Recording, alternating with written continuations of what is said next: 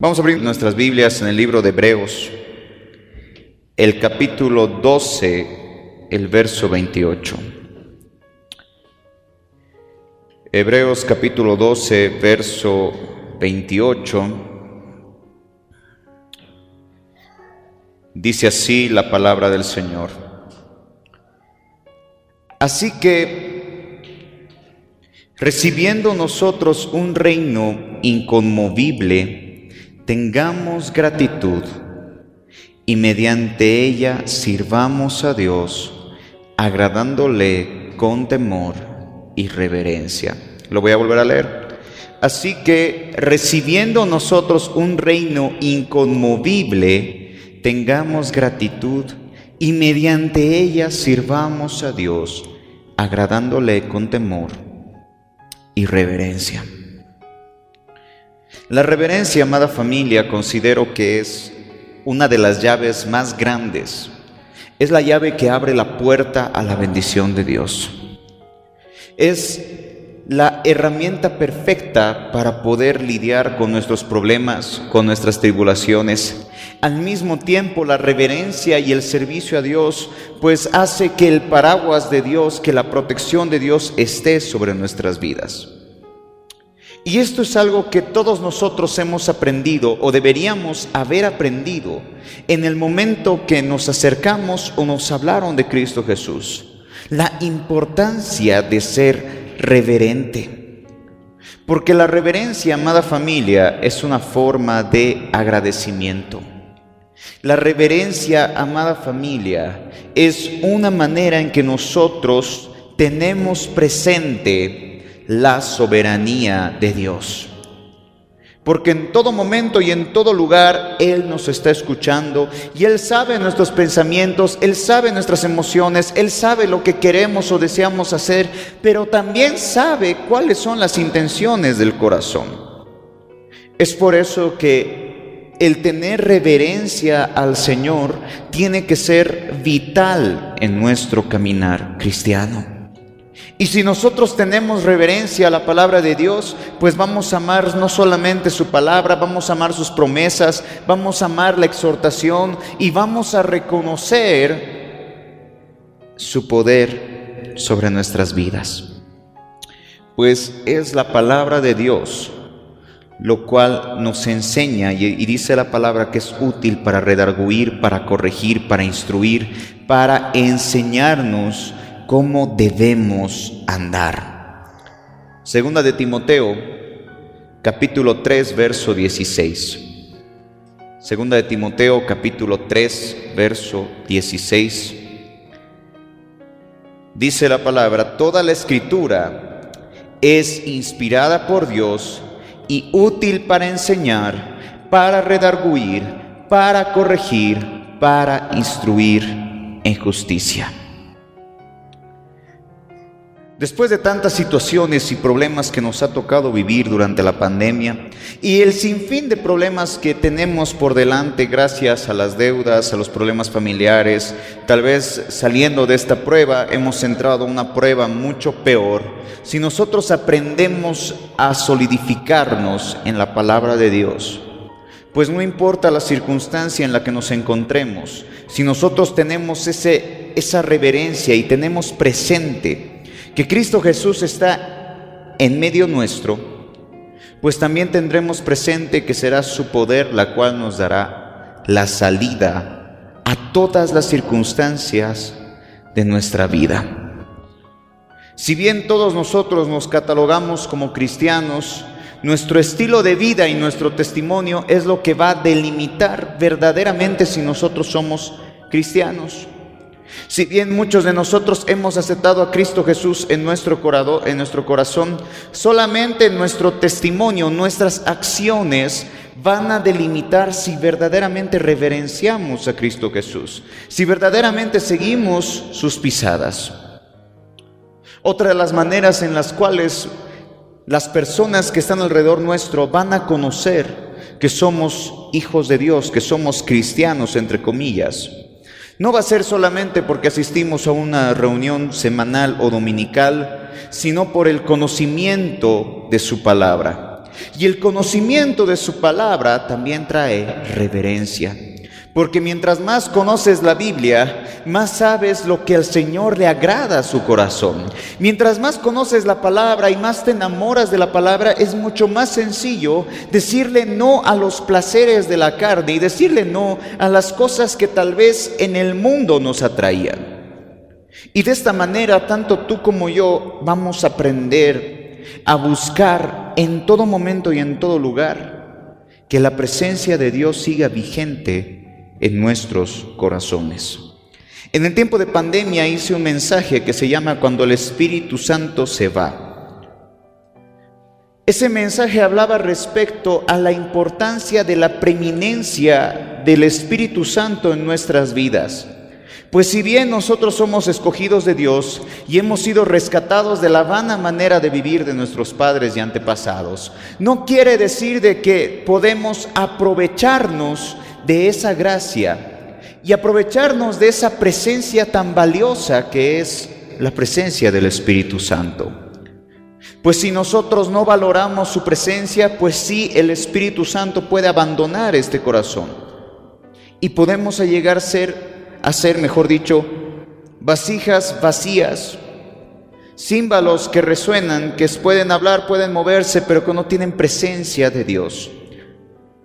Y lo hice con la historia de Sansón, pues la historia de Sansón revela, tú puedes leer jueces el capítulo 16, la historia de Sansón revela que Sansón fue un escogido de Dios y su labor principal, la razón por la cual el Señor lo había escogido, era para libertar al pueblo judío de las manos de los filisteos. Sansón, te cuento la historia rápido, mejor dicho, el, ángel del Señor le encargó a, los padres de Sansón que guardara todos los estatutos y mandamientos que él había ordenado. No solamente estoy hablando de la ley, sino estoy hablando de el voto nazareo, que era no pasar navaja por la cabeza, no estar cerca de un muerto, y las leyes de los judíos que, que estaba delimitada desde la ley de Moisés, que era que no podía juntarse ni darse en casamiento con aquellos que no fueran del reino de Israel. Sansón tenía al Espíritu Santo, porque el Espíritu Santo siempre fue eterno. Para algunos que piensan que el Espíritu Santo solo apareció en, el Nuevo Testamento, en Pentecostés, no, el Espíritu Santo siempre estuvo presente a lo largo de la humanidad. Y en, el, y en la etapa en el Antiguo Testamento, eh, con Sansón, Sansón se creía muy omnipotente porque sabía que había sido escogido por Dios. Él pensaba que ninguna de sus acciones en la tierra podían quitarle la presencia y el lugar que Dios le había dado. Es por eso que Sansón comenzó a hacer lo malo ante los ojos de Dios. En primera conocemos cayó con una mujer, quería casarse con una mujer filistea y fue donde sus padres a decirles que le tomen por mujer a una mujer filistea. Luego conoció a Dalila, que fue su, su talón de Aquiles, si podemos llamarlo así, que provocó que le cortaran su cabello y le llevó a la destrucción. También a lo largo de la historia cuenta cómo Sansón eh, mató a un león, pasó por ese león y agarró, se puso cerca de un cuerpo muerto y comió panal, eh, comió la miel que estaba saliendo de ese león. Y Sansón, para, para hacerte corta la historia porque no tenemos mucho tiempo, Sansón, sabiendo la labor que tenía, sabiendo el propósito que él tenía. No reverenció al Señor, ni siquiera puso en primer lugar los deseos del corazón del Señor, como era libertar al pueblo de las manos de los filisteos, sino que se confió de tal manera en su corazón que pensaba que ninguna de las acciones que él podía realizar tendrían consecuencias. Y hoy en día muchos hijos de Dios actúan de la misma manera. Saben que tienen la oportunidad de servir y no quieren hacerlo. Saben que tienen la oportunidad de predicar, pero no quieren hacerlo. Saben que tienen dones y talentos que tienen que dar para, para fructificar la iglesia, pero no desean hacerlo. Y eso les llega a muchas personas a ser su talón de Aquiles y a llevarlos a la destrucción. Pues cuando nosotros, conociendo la labor que tenemos como hijos de Dios, no hacemos caso, pues viene la disciplina. Así como papá y mamá nos disciplinan cuando nosotros hacemos lo malo, y eso sea en la niñez, adolescencia o en algunos en la juventud y adultez, de la misma manera la Biblia declara que Dios como buen papá disciplina, pero también dice que azota, da castigo a todo aquel que toma por hijo. Y esto sucede simplemente porque nosotros como hijos de Dios muchas veces estamos confiados en que nada malo nos va a suceder, que estamos confiados en que el estilo de vida que nosotros llevamos le agrada al Señor y no es así. Una cruda realidad es que jamás vamos a poder agradar al 100% nuestras vidas al Señor. Pero sí tenemos la labor de cada día crucificar el viejo hombre para alcanzar esa perfección. Pues la palabra dice, ustedes tienen que ser perfectos como vuestro Padre es perfecto.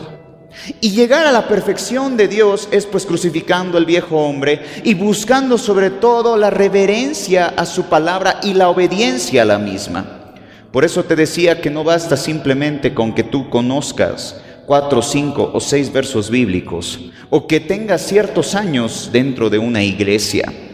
Los frutos van a hablar por ti.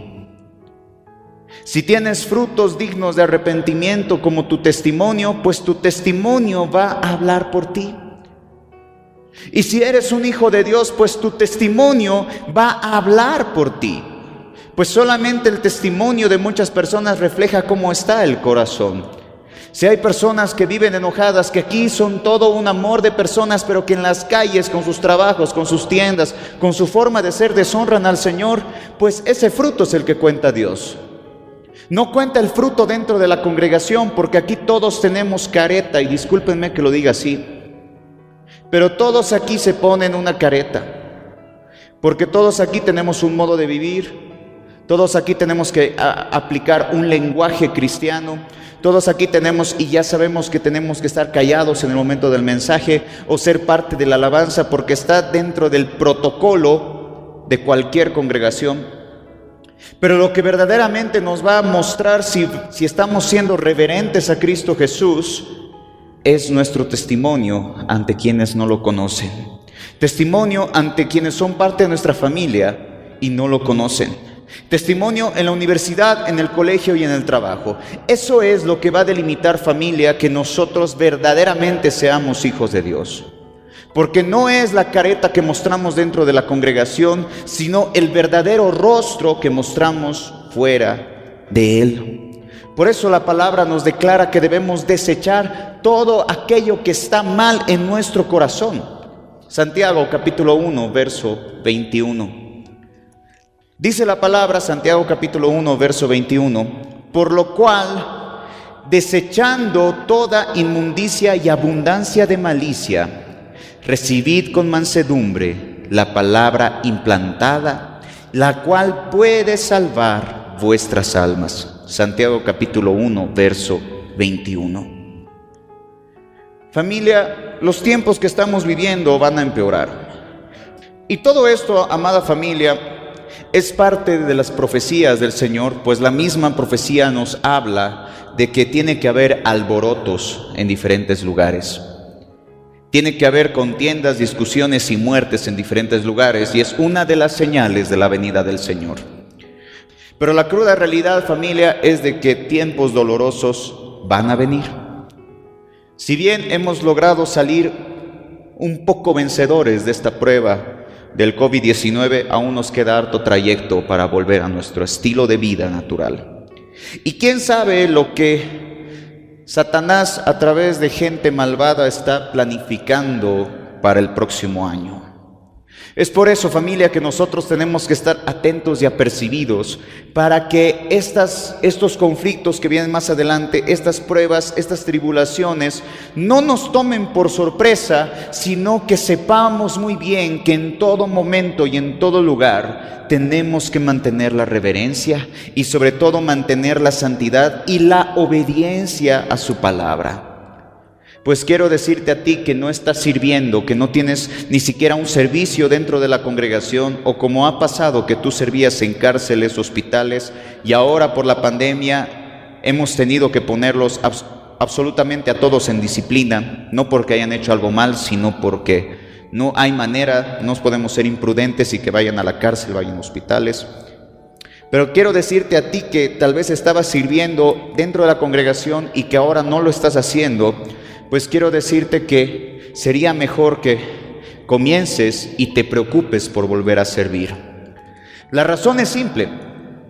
Si no me equivoco, si fue la anterior semana, les dije de que en cualquier momento, si el Señor lo, lo delimita, nos pueden volver a cerrar. No es el deseo de ninguno de nosotros. No es deseo de ninguno de nosotros que la congregación vuelva a cerrar sus puertas.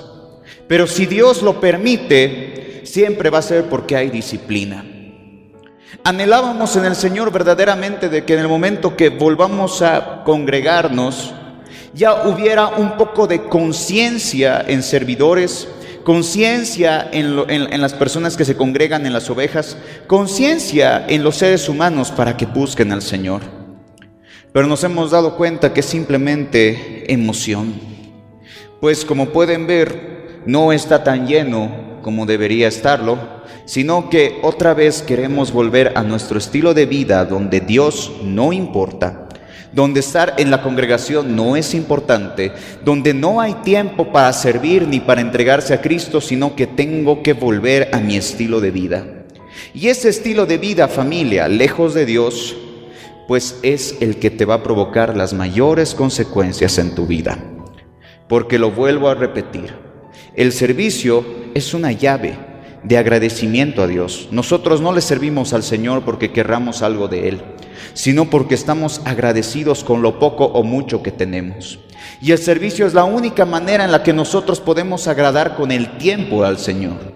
Pues en esta tierra tenemos que trabajar, en esta tierra tenemos que atender a la familia, en esta tierra tenemos que cuidar la salud, pero no podemos dejar de lado el servicio a Dios.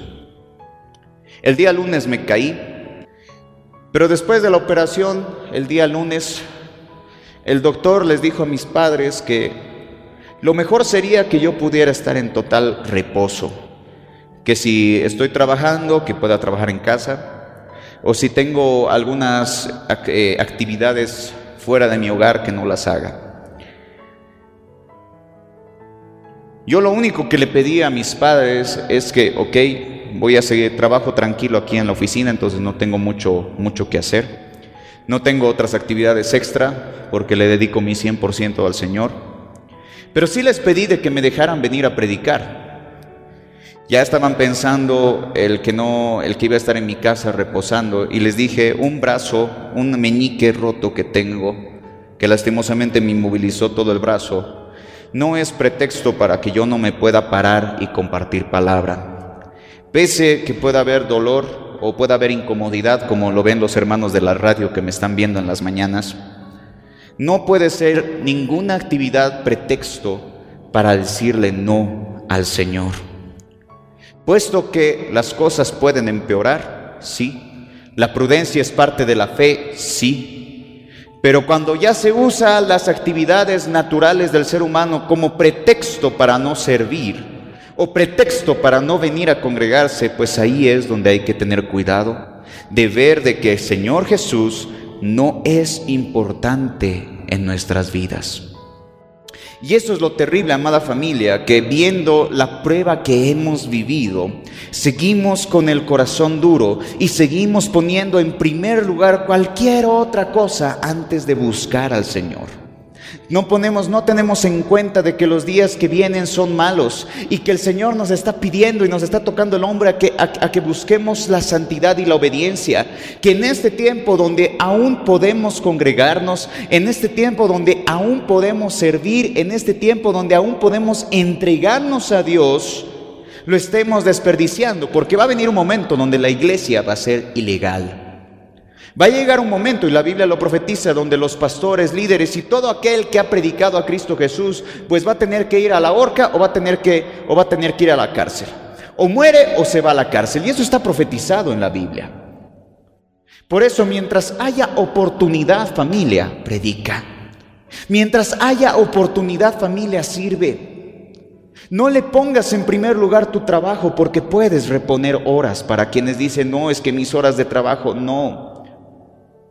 No le pongas solamente el estudio, sí estudia, yo he estudiado, pero mientras he estudiado mi carrera, tanto en colegio como en la universidad, me he dado los modos imposibles para servir al Señor. Y es por eso que en la carrera me fue bien, porque mi prioridad era Cristo y Él me daba el horario perfecto. Siempre lo he testificado. Inclusive cuando me tocaba predicar y tenía clases en la noche, justo ese día la maestra escribía y decía, no voy a ir a clases. Y yo podía ir a predicar tranquilo. O justo me lo encontraba y les pedía y les pedía cierto permiso y me permitían reponer la clase sin perder la materia, con tal de que yo pudiera predicar. Ese es un caso excepcional, no estoy diciendo que no estudien para ciertos padres, pero sí les estoy diciendo, amada familia, que pongan como prioridad a Cristo Jesús. Pues no estamos en la época en la que les puedo decir, ay, nos quedan 10 años, como hay iglesias que dicen, en 10 años va a venir Cristo. U otras iglesias que niegan y dicen, no, aún nos queda mucho por vivir, 50 años, 60 años, yo no te quiero poner una fecha, pero sí te quiero decir algo. Has vivido una señal de Cristo Jesús de su venida, lo que era una pandemia. En un mes más vas, vas a vivir otra profecía, otra señal, que son los alborotos, que puede como no, pero va a venir. De aquí a un año más o el próximo año, quién sabe qué estarán preparando esta, esta gente malévola para poder destruir a la humanidad. Y mi pregunta es, ¿vas a seguir así? ¿Vas a seguir haciendo oídos sordos a la palabra del Señor? ¿Vas a seguir haciendo oídos sordos a entregarle tu tiempo al Señor? Sabiendo que va a llegar un momento donde vamos a tener que rendir cuentas. Y nos vamos a tener que parar en el tribunal ante el sumo juez, que es el Señor Jesucristo, y nos va a decir, ok, te he dado 60 años de vida. En tus 60 años de vida que has hecho por mí. Te he dado 25 años de vida, Señor. Te he dado 25, 30 años de vida. Has vivido 30 años en esta tierra, ¿qué has hecho por mí? Me has conocido a tus 12 años, ok, has tenido otros 28 años para servirme, ¿qué has hecho? Y la peor respuesta que le puedes decir es que Señor no tenía tiempo. No es que Señor yo quería simplemente trabajar. No tenía tiempo para congregarme, no tenía tiempo para estudiar. Y siempre les hago recuerdo la palabra de Dios cuando nos habla del rico y Lázaro. El rico tenía todos sus deleites, pero aún así se fue al infierno. Y, lo único, y el gran dolor del rico no era su pérdida de riqueza, sino era su familia. Por eso es que le dice al padre Abraham, te ruego que envíes a Lázaro para que mi familia se convierta, porque él nunca les habló de Dios.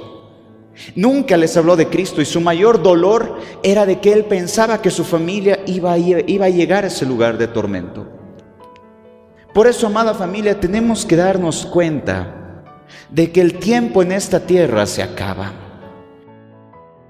Si tuviéramos, amada familia, un cronómetro donde pudiéramos ver ¿Cuánto tiempo nos queda en esta tierra? Pues nos desesperaríamos por cumplir los sueños y metas de la tierra. Y si nosotros pudiéramos ver en un cronómetro, en un televisor, cuánto tiempo de vida nos queda como hijos de Dios, pues ahí veríamos cuánto tiempo estamos desperdiciando. Ahí estaríamos dándonos cuenta cómo está la corona, nos estaríamos dando cuenta si verdaderamente el estilo de vida nos agrada. Y te comento un testimonio. Mientras el día lunes yo estaba esperando en, en la clínica, sufría de un dolor porque era ruptura, más el frío de la ciudad de La Paz. Y yo solamente estaba orando, esperando que de una vez viniera el, el doctor a operarme. No me dijeron nada de la anestesia, no me dijeron si iba a ser anestesia local o si iba a ser una anestesia general, pero yo me puse a pensar qué pasaría que por una mano yo partiera, siendo joven, pero nadie tiene la vida comprada. Yo el día lunes estaba viniendo a trabajar como cualquier otro día y terminé yendo al hospital. Y mientras oraba con el dolor en mi mano, yo le dije, Señor, me voy a poner a cuentas y comencé a ponerme a cuentas con el Señor. Y eso para mí fue una enseñanza de no estar esperando a que llegara el día de mi muerte para recién ponerme a cuentas. Si no sea que saliera de la operación bien, o sea que viniera ese temor en el corazón de que, ay, por si acaso yo partiera, estar preparado y decirle, Señor, yo te hice, y le hice, Señor, yo te he servido, te hago recuerdo de que mi juventud te la he entregado. Señor, tú sabes de que hay muchas cosas que no están bien y comencé a hablarle así al Señor Jesús. Pero también le prometí de que esto no iba a ser un impedimento para servirle. De que esto no iba a ser mi excusa para tomarme vacaciones de Dios y ya no hacer nada. Sino que esto sea para una enseñanza mía de, lo, de que la vida no está comprada, de que nuestro tiempo en esta tierra no está comprada y sobre todo que nosotros no debemos ser llamados creyentes, sino verdaderos siervos de Dios. Por eso existe el arrepentimiento que nosotros podemos obtener. Salmo 130, verso 4. El Salmo 130, el verso 4, dice, pero en ti hay perdón pero para que seas reverenciado. Amada familia, si nosotros no aprendemos a reverenciar a Cristo en este tiempo que podemos hacerlo, ¿qué nos hace creer que en el momento que tengamos que estar huyendo por predicar la palabra? ¿O qué nos hace creer que solamente cuando estemos en el hospital o en nuestro lecho de muerte nos vamos a ir con Él? Si en la tierra cuando todo anda bien no le reverenciamos, no le servimos, no le agradamos, ¿qué nos hace creer que cuando nosotros estemos a, punto de dejar esta tierra nos vamos a ir con Dios?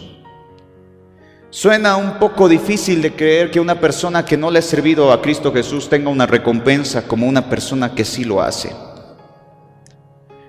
Pero la realidad es, amada familia, que si bien la salvación no es por obras, es por gracia, nuestra santidad depende de muchas de nuestras obras, depende de muchas acciones, pues la santidad no solamente se dice, sino la santidad se hace. Una persona que vive en santidad, pues le dice no al pecado y no hace pecado. Una persona que busca agradar al Señor y obedecer su palabra, pues hace su voluntad.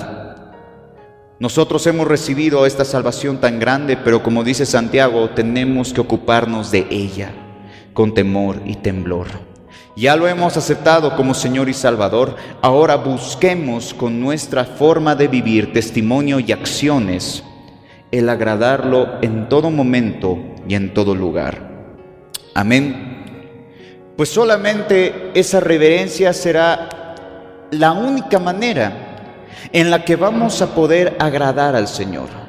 Es la única manera en la que nosotros vamos a poder honrarlo y alegrar su corazón. Pues solo también de esa manera todas las cosas que pongamos por obra también tendrán fruto. Lo que te decía, no quiero poner como testimonio esto, no me gusta ponerlo, pero es la única forma en la que yo encuentro para poder expresar esto Siempre voy a impulsar a los jóvenes a que estudien una carrera y siempre voy a impulsar a los niños y adolescentes que honren a sus padres con el estudio.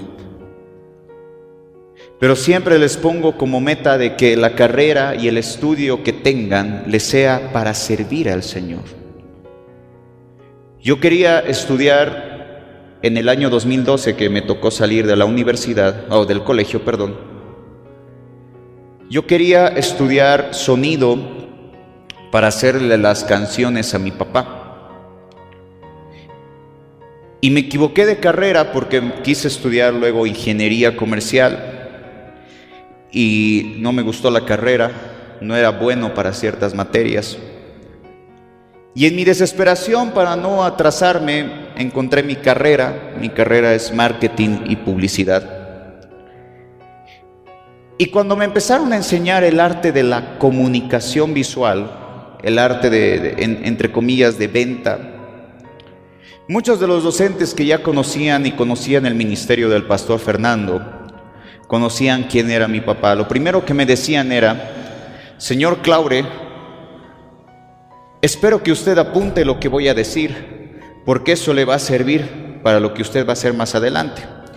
Yo creía que lo que me, me iban a enseñar era para defenderme en la vida, pero lo que me estaban enseñando era la forma en cómo yo podía comunicar el Evangelio. Pues me enseñaron herramientas para poder hablar, para poder escribir, para poder diseñar, para poder interpretar. Y todas esas herramientas que hoy en día gozo y les agradezco a mis docentes, lo he puesto por obra exclusivamente para predicar el Evangelio. Pues yo sabía muy bien que mi destino no era simplemente defenderme en la vida, sino utilizar el conocimiento que Dios en su tiempo me dio a través de personas para comunicar su palabra. Es por eso que a los jóvenes y a los que quieren hacer algo con sus vidas siempre les digo de que cualquier carrera que deseen estudiar sea para servirle al Señor. Hay otras personas que lastimosamente no tuvieron esa misma posibilidad, pero no quiere decir que porque ahora somos personas adultas o porque ya tenemos hijos o nietos, vamos a decirle no al servicio a Dios y no al hacer algo por Dios. Tomando en cuenta de que todo ser humano en algún momento va a partir, tomando en cuenta que en esta tierra no somos eternos y que en algún momento de nuestras vidas vamos a tener que dar cuenta. Por eso yo te digo a ti, seas niño, joven, adolescente, seas papá, mamá, o seas abuelo ya tengas nietos, estás en la oportunidad perfecta familia de volver a tu primer amor y volver a servir con ese deseo y pasión. Cuidado que venga familia el día de mañana y el día de mañana se cierre la iglesia. Cuidado venga el día de mañana y el día de mañana ya no pueda servirle. Como ahora veo con los hermanos de cárceles y hospitales que muchos de ellos se me han acercado dolidos preguntándome si ya pueden hacerlo y la respuesta sigue siendo no por razones de salud y cuidado. Pero se nota que eso es una disciplina porque me molestaba cuando no había puntualidad. Me molestaba cuando no había deseo por ir a los hospitales cuando había la oportunidad. Mas ahora estamos viviendo una disciplina como iglesia, estamos viviendo una disciplina como seres humanos y también estamos viviendo una disciplina como hijos de Dios. Tenemos dos opciones aceptar la disciplina de parte del Señor para que tengamos gracia, para que tengamos amor, para que aprendamos de nuestros errores. O podemos decirle al Señor, no gracias, no me interesa el poder estar en la iglesia, no me interesa servirte, no me interesa predicar, no me interesa entregar mi tiempo. Y pues de la misma manera nos daremos cuenta cuál es el destino final de nuestras almas. Porque la Biblia dice que donde está el tesoro, allí está el corazón. Y si nuestro tesoro es Cristo Jesús, pues nuestro corazón va a estar afianzado en el Señor y le vamos a servir. Pero si nuestro tesoro es nuestro trabajo, nuestra plata, nuestro dinero, nuestro estatus social, pues ahí no está Cristo. Isaías capítulo 33, verso 6. Isaías capítulo 33, verso 6. Dice la palabra, y reinarán en tus tiempos la sabiduría y la ciencia y abundancia de salvación. El temor del Señor será su tesoro. Lo voy a volver a leer. Isaías capítulo 33, verso 6. Y reinarán en tus tiempos, en este tiempo, la sabiduría y la ciencia y abundancia de salvación. El temor del Señor será su tesoro. Amada familia, Isaías, el libro de Isaías, es un libro muy profético para este tiempo. Todas las profecías que Isaías dio al pueblo de Israel se replican espiritualmente también en este, en este tiempo del fin. Y en estos tiempos, amada familia, donde está reinando la impureza sexual, donde está reinando la codicia, el egoísmo y el deseo de éxito, tiene que estar bien presente en nosotros mantenernos firmes en nuestras convicciones y posiciones como hijos de Dios. Mantener firmes nuestras convicciones como hijos de Dios, el saber que no vamos a tolerar cualquier inmoralidad sexual que venga de parte de la sociedad Tampoco vamos a estar de acuerdo con la libre elección o ideologías que van en contra de la palabra de Dios. Y sobre todo estar dispuestos a atentar contra aquellas cosas que no agradan al Señor. Cuando hablo de atentado no estoy hablando de, de, pelearnos boca a boca o gritarnos, sino simplemente decir la verdad. Pues un hijo de Dios que ama la reverencia y que ama al Señor Jesucristo, pues amará la verdad. Pues dice la palabra en 2 de Tesalonicenses, el capítulo 2, para quienes no lo conocen, que el Señor va a mandar un espíritu de mentira para aquellos que no amaron la verdad. Y como se gozaron en la injusticia y se gozaron en la mentira, pues van a recibir la maldad. Segunda de Tesalonicenses, capítulo 2, desde el verso 8. Segunda Tesalonicenses capítulo 2, verso 8 al verso 11 dice,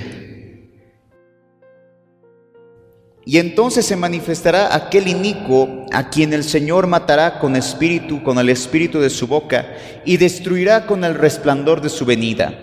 Inicuo cuyo advenimiento es por obra de Satanás con gran poder y señales y prodigios mentirosos y, con todo engaño de iniquidad para los que se pierden, por cuanto no recibieron el amor de la verdad para ser salvos.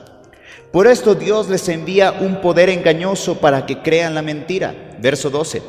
A fin de que sean condenados todos los que no creyeron a la verdad, si no se complacieron en la injusticia. El Señor ha catalogado para todos aquellos que no aman este tiempo la verdad para todos aquellos que en este tiempo no aman la reverencia, no aman la santidad, no aman al Señor, pues está delimitando que para aquellos que no amaron en su tiempo la verdad, pues recibirán un espíritu de mentira. Y ese espíritu de mentira que está profetizado es para todos aquellos creyentes que no amaron en su tiempo la verdad, para todos aquellos que fueron tolerantes, para todos aquellos que en su tiempo no buscaron mantener su lámpara llena de aceite, sino que simplemente se dedicaron a otras cosas. La reverencia, amada familia, nos va a proteger de que la mentira que en su tiempo va a llegar nos toque. Y este espíritu de mentira el Señor lo va a enviar para todos aquellos que no lo amaron sinceramente. Esta Biblia de estudio dice la palabra, después de quitarse al que lo detiene y que se manifieste el hombre de pecado, no habrá más oportunidad de que se salve un grupo particular de personas. Ese grupo lo forman todos los que voluntariamente o intencionalmente se han negado a amar la verdad y en lugar de eso han optado por deleitarse en la maldad del mundo. Eso dice el comentario de este texto bíblico. La maldad, amada familia, que lastimosamente a través de la caída de Adán todos la tenemos, no puede dominarnos, mucho menos en este tiempo. Y parte de la maldad no es hacerle mal a una persona o insultar o menospreciar, eso es parte de la maldad. La maldad es ponerle límites y, y precio a nuestro tiempo al Señor.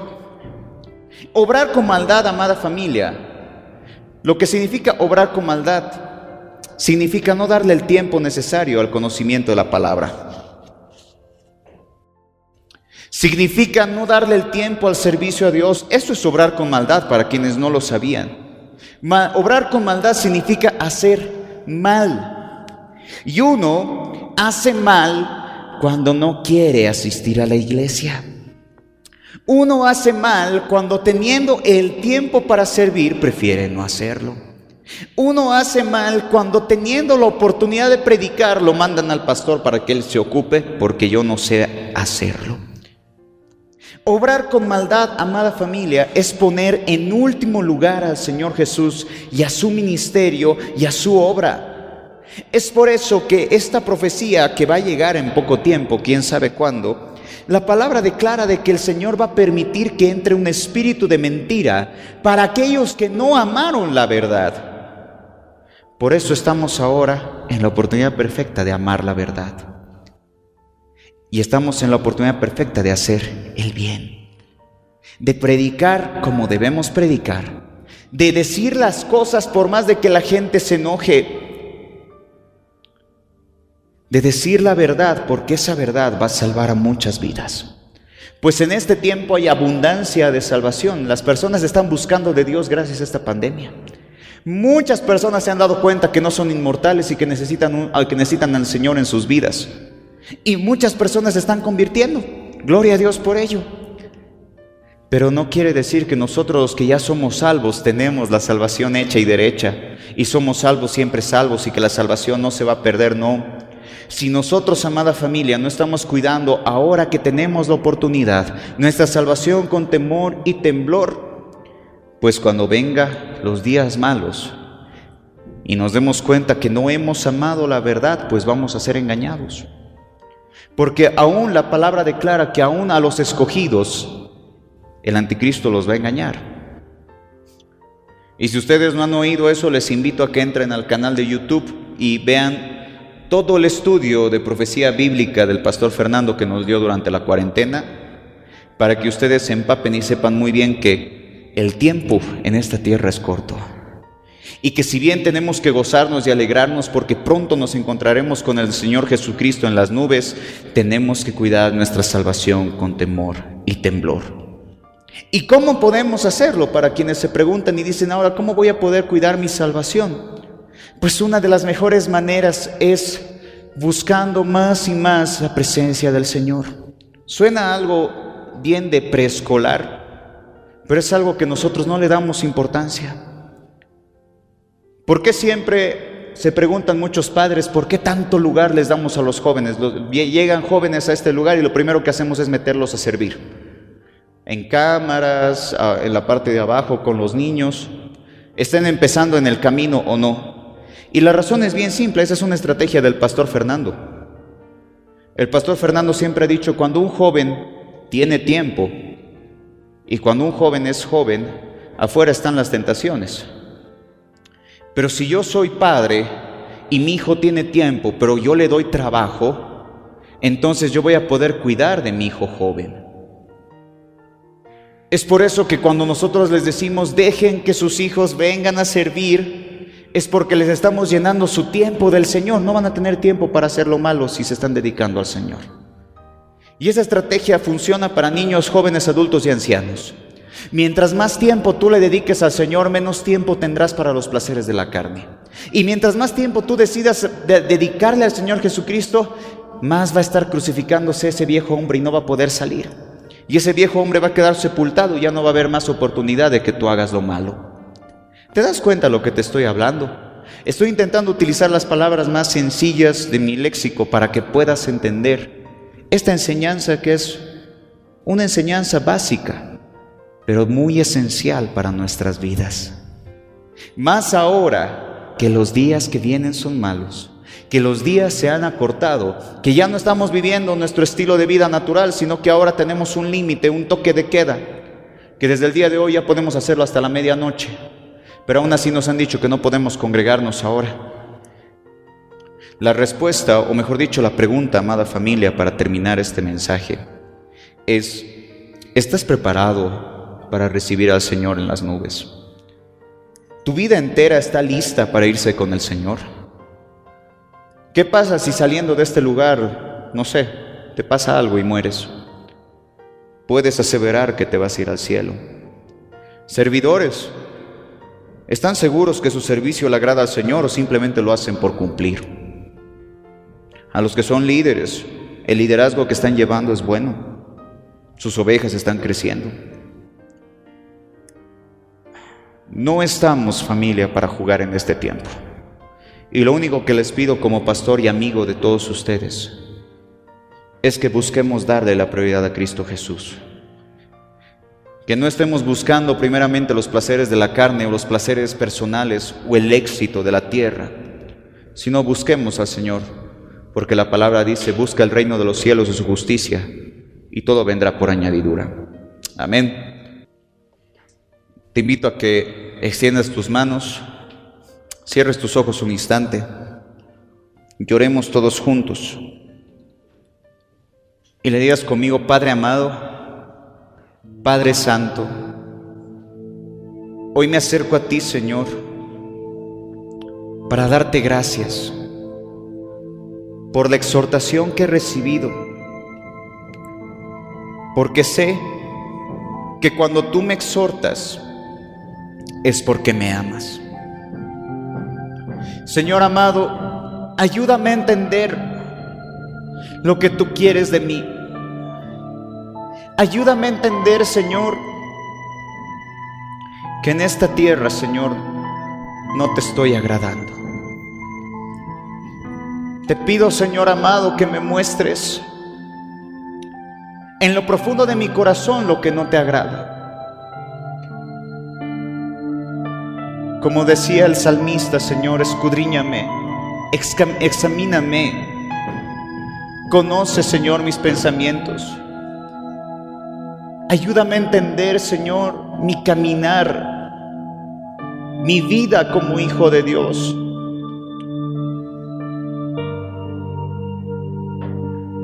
Ayúdame, Padre.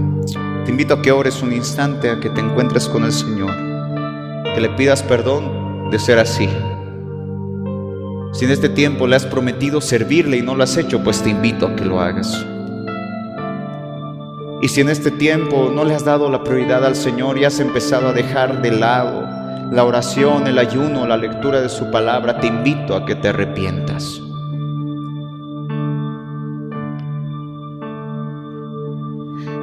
Examíname, oh Dios, y conoce mi corazón. Pruébame y conoce mis pensamientos.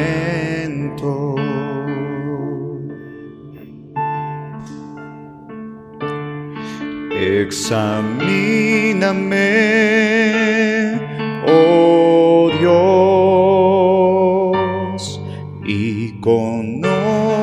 conoce mi corazón. Pruébame y conoce mis pensamientos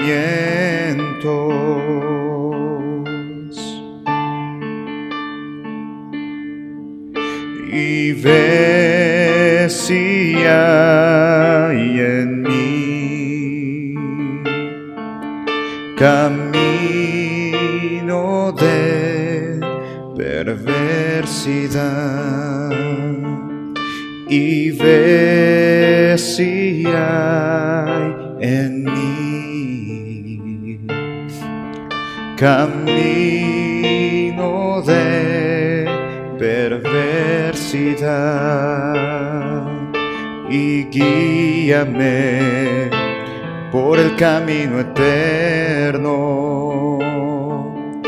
Y guíame por el camino eterno. Y guíame por el camino eterno. Y guíame por el camino eterno.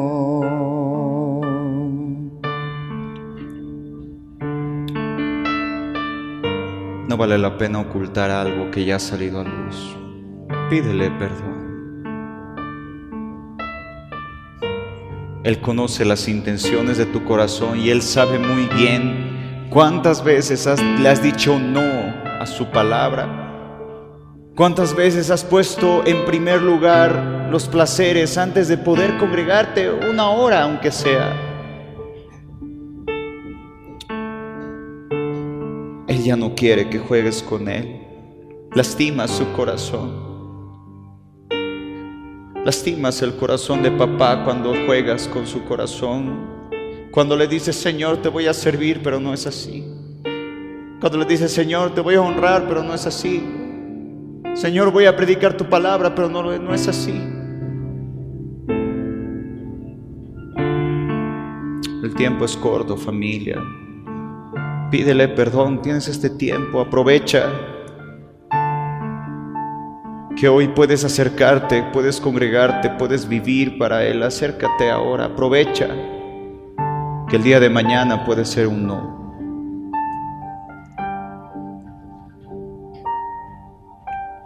Pruébame y conoce mis pensamientos. Y ven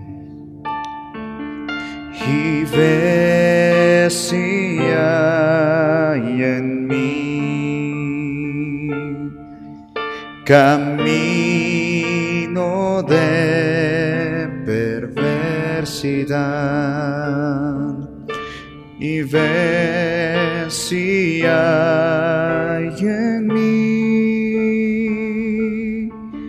camino de perversidad. Y guíame por el camino eterno. Y guíame por el camino eterno y guíame por el camino eterno y guíame por el camino eterno.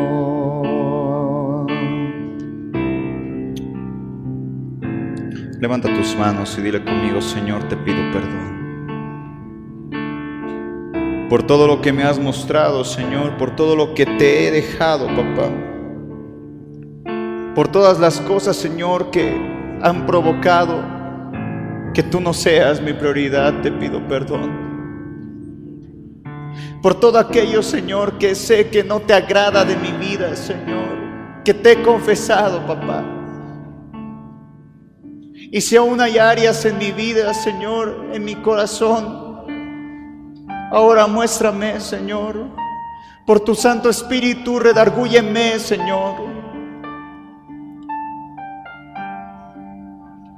Que salga a luz las tinieblas de mi alma, Señor. Que salga a luz las tinieblas de mi corazón, Señor. Ahora te está mostrando otras áreas el Espíritu Santo en tu carácter, en tu forma de hablar, en tu trato con tus hijos, en tu trato con tu esposo, tu esposa, el trato con tus padres. Ahora Él te está mostrando también las otras áreas. No te distraigas familia, busca de Dios. Él está ahí. Ni mamashita, la samaya papá, para mamacita, la samatayita, bajamasaya, papito. Ten misericordia. Jamashita, bajamasaya, papasquinilla, bajamasita. Pídele perdón. Aprovecha este tiempo.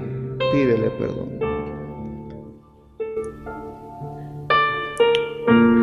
Mamacita, la cita.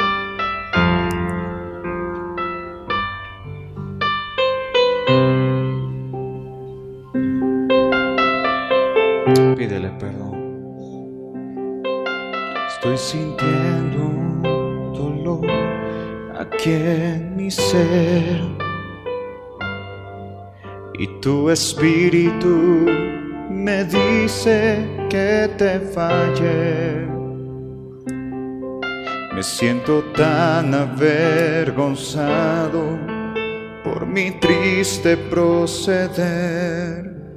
Tengo unas ganas de gritar, perdóname. Yo te confieso que he pecado contra ti. Y hoy me encuentro en un desierto sin final. Soy una nube empujada por tormentas de maldad. Oh tierno Padre, mi Señor, perdóname. Levanta tus manos, dile a Él.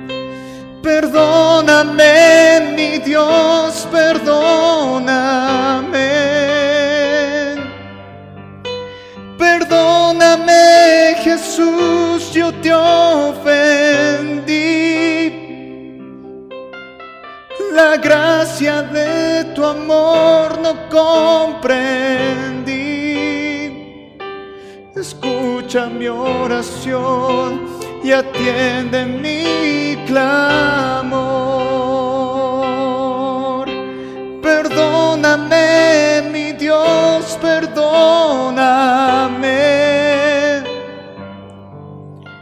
Perdóname, Jesús, yo te ofendí. Mi alma está hastiada de pecar. Fui tan soberbio, Dios, déjame llorar.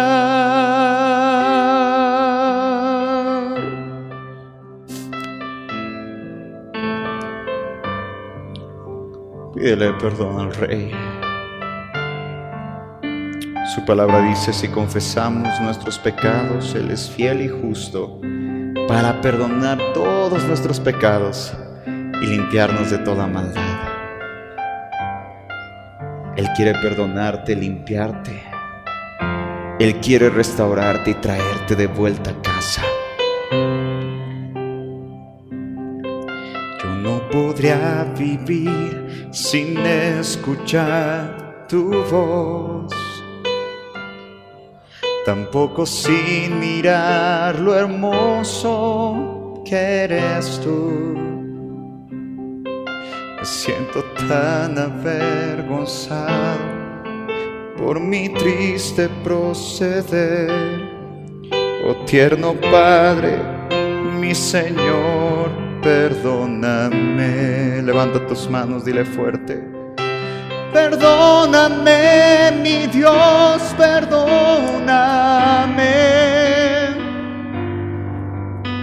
Perdóname, Jesús, yo te ofendí. La gracia de tu amor no comprendí. Fui tan soberbio, Dios, déjame llorar. Perdóname, mi Dios, perdóname. Perdóname, Jesús, yo te ofendí. Mi alma está hastiada de pecar. Fui tan soberbio, Dios, déjame llorar.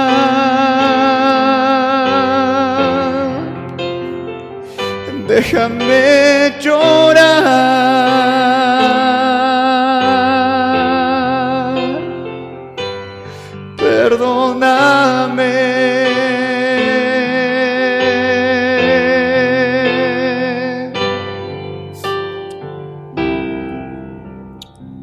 Que levantes tus manos bien en alto ahora. Le digas conmigo, Señor amado. Hoy te pido perdón, Dios, de todo lo que te he confesado. Te pido, Padre, que tú tengas misericordia de mi vida. Porque hoy, Señor amado, estoy avergonzado de mi proceder, Señor. Hoy te pido en el nombre de Jesús que cambies mi corazón, que me permitas volver a servirte y apasionarme por ti, Señor. Que me permitas volver a mi primer amor, Señor. Quiero que tú seas mi prioridad, Señor. Que tú seas lo primero y lo último. Porque tu palabra me demanda que tú eres el primero y eres el último. Que eres el alfa y la omega. Que eres el principio y que eres el fin, Señor. Tú eres eterno, Señor. Y en mi vida, Señor, quiero que seas el único, papá. Por eso, Señor amado, delante de ti y delante de esa nube de testigos, Señor, a mi alrededor, hoy te prometo, Señor, entregarme por completo a ti. Hoy te prometo apasionarme, a vivir para ti y a servirte, Señor, en lo que tú me pidas. Señor, voy a predicar tu palabra. Voy a ir a los que están heridos, a los que están enfermos del alma, a los que te necesitan, Señor. Hoy estaré, Señor, buscando mi perfección, porque quiero ser perfecto, así como mi Padre es perfecto. Gracias, Señor. Gracias, Padre. En el nombre de Jesús. Amén. Amén. Hey, gracias por escuchar este podcast. Soy Luis Fernando Claure y espero que el mensaje que hayas oído haya edificado mucho tu vida. Yo te invito. Yo te invito a que me sigas en todas mis redes sociales. Solo búscame como Luis Fernando Claure. Te invito a que puedas escuchar mi música. Búscame como Luis Fer Claure y yo sé que mi música te va a bendecir mucho. Que Dios te bendiga. Estamos en contacto.